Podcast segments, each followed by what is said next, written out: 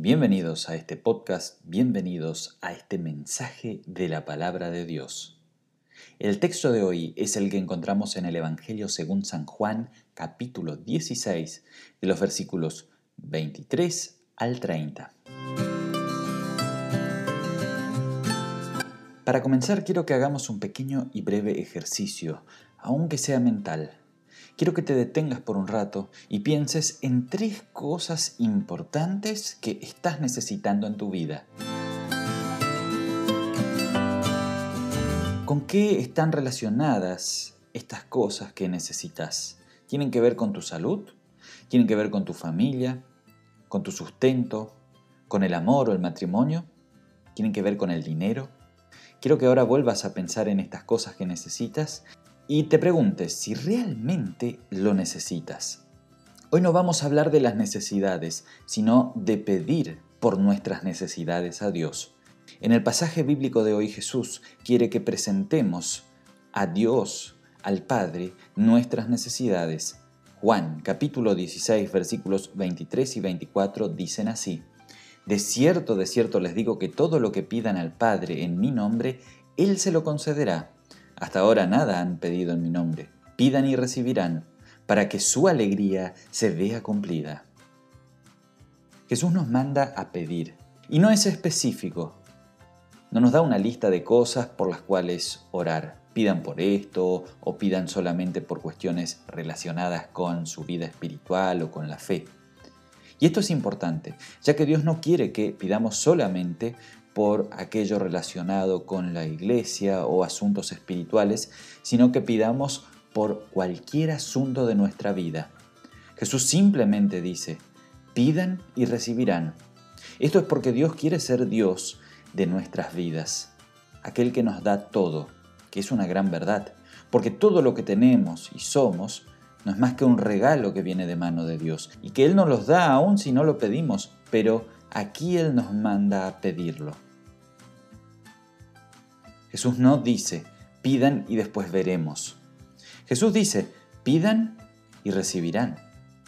Pedir a Dios en oración tampoco es como ir a pedir un crédito en el banco, en donde te dicen, bueno, pase por aquí, tome asiento, deme su nombre, su identidad y le daré acuerdo a su capacidad crediticia.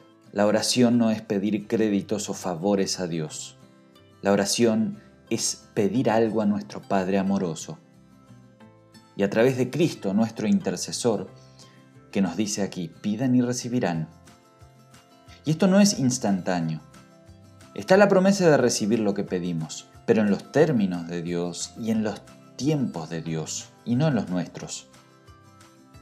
De nada sirve querer hacer atajos, porque eso nunca resultó.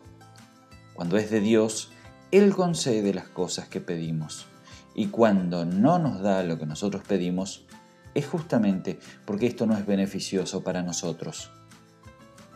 Jesús dice algo más en este pasaje, dice algo referente a la oración, algo que realmente es importante. Pidan en mi nombre. Es como si iríamos al Banco Celestial y Dios miraría nuestro estado de cuenta y seguramente allí aparecerían deudas. Y no seríamos dignos de ningún crédito y de recibir nada. Justamente es por eso que Él mismo presta su nombre para que pidamos usando su crédito. Porque Él sí tiene crédito. Él es el pagador perfecto que pagó nuestras deudas y las de todo el mundo a través de su muerte en la cruz. Por eso es que nos presta su nombre para que pidamos con toda seguridad al Padre lo que nosotros necesitamos. Y el problema aquí es que muchas veces los cristianos dejamos de pedir o en otras palabras, dejamos de orar. El olvido es un motivo común por el cual muchos dejan de orar. Se nos olvida pedir, pensamos en hacer y hacer y movernos y nos olvidamos de estas preciosas palabras en donde Jesús justamente nos manda pedir con la promesa de que nos dará. Nuestro viejo hombre o nuestra vieja naturaleza no quieren orar, son haraganes para eso. También con frecuencia nos olvidamos de agradecer por todo lo que Dios nos da. Otra razón por la cual nosotros no nos detenemos a orar es por la falta de tiempo. Vivimos a las corridas y a las carreras.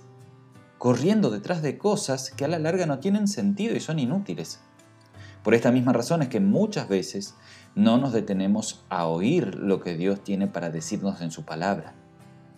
Otra razón que nos lleva a no orar es porque no vemos o no somos conscientes de nuestras necesidades y mucho menos de las de los demás.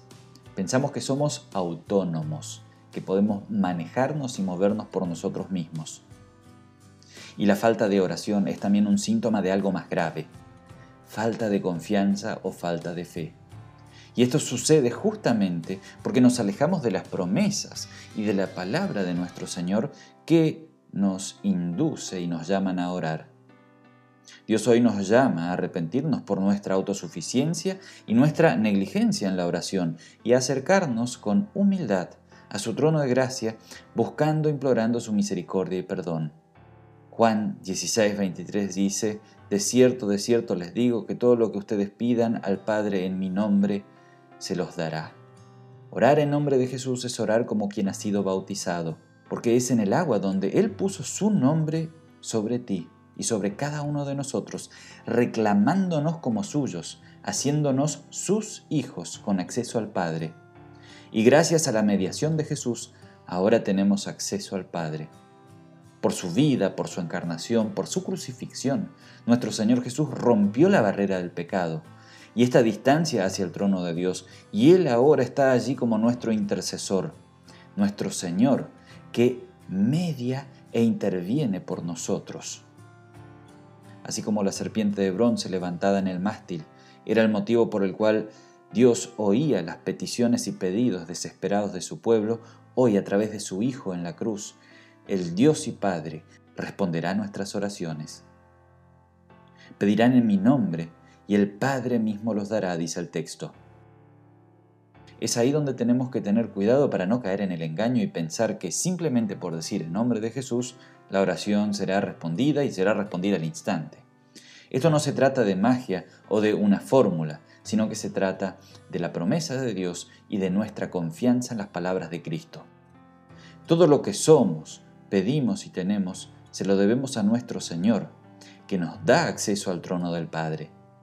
Orar en nombre de Jesús es orar confiando en Él con fe en Él. Y aquí aparece otro aspecto importantísimo dentro de la oración. Orar con fe no es simplemente confiar en que Dios me va a responder o de que Él me oye, es confiar en que mi Señor es mi intercesor, mi intermediario. Por eso pido justamente en nombre del Señor. Es creer que mi intercesor y no yo merezco lo que estoy pidiendo. La fe verdadera no exige cosas a Dios, sino que se somete a su buena y santa voluntad, confiando en que Dios responderá nuestra oración, porque así como lo prometió, lo cumplirá. Si fuera por nosotros no mereceríamos más que rechazo, pero gracias a Dios que tenemos en los cielos a nuestro Señor. Si no fuera así, no diría todas estas palabras, sino colocaría en la Biblia un manual entero de oraciones en el libro de los Salmos.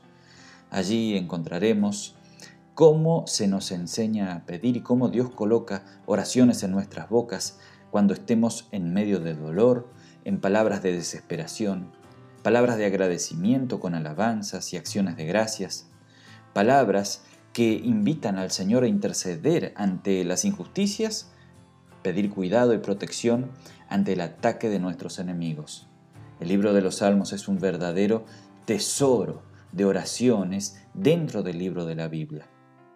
Y como conclusión quiero traer a nuestra memoria las palabras de la lectura de 1 Timoteo capítulo 2, 1 al 6, en donde se nos llama justamente a través del apóstol Pablo en orar en todo tiempo y por varios motivos. Dice así, ante todo exhorto a que se hagan rogativas, oraciones, peticiones y acciones de gracias por todos los hombres, por los reyes, por todos los que ocupan altos puestos, para que vivamos con tranquilidad y reposo, y en toda piedad y honestidad.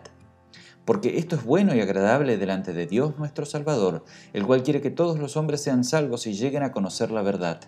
Porque hay un solo Dios y un solo mediador entre los hombres, que es Jesucristo hombre, el cual se dio a sí mismo en rescate por todos, de lo cual se dio testimonio a su debido tiempo.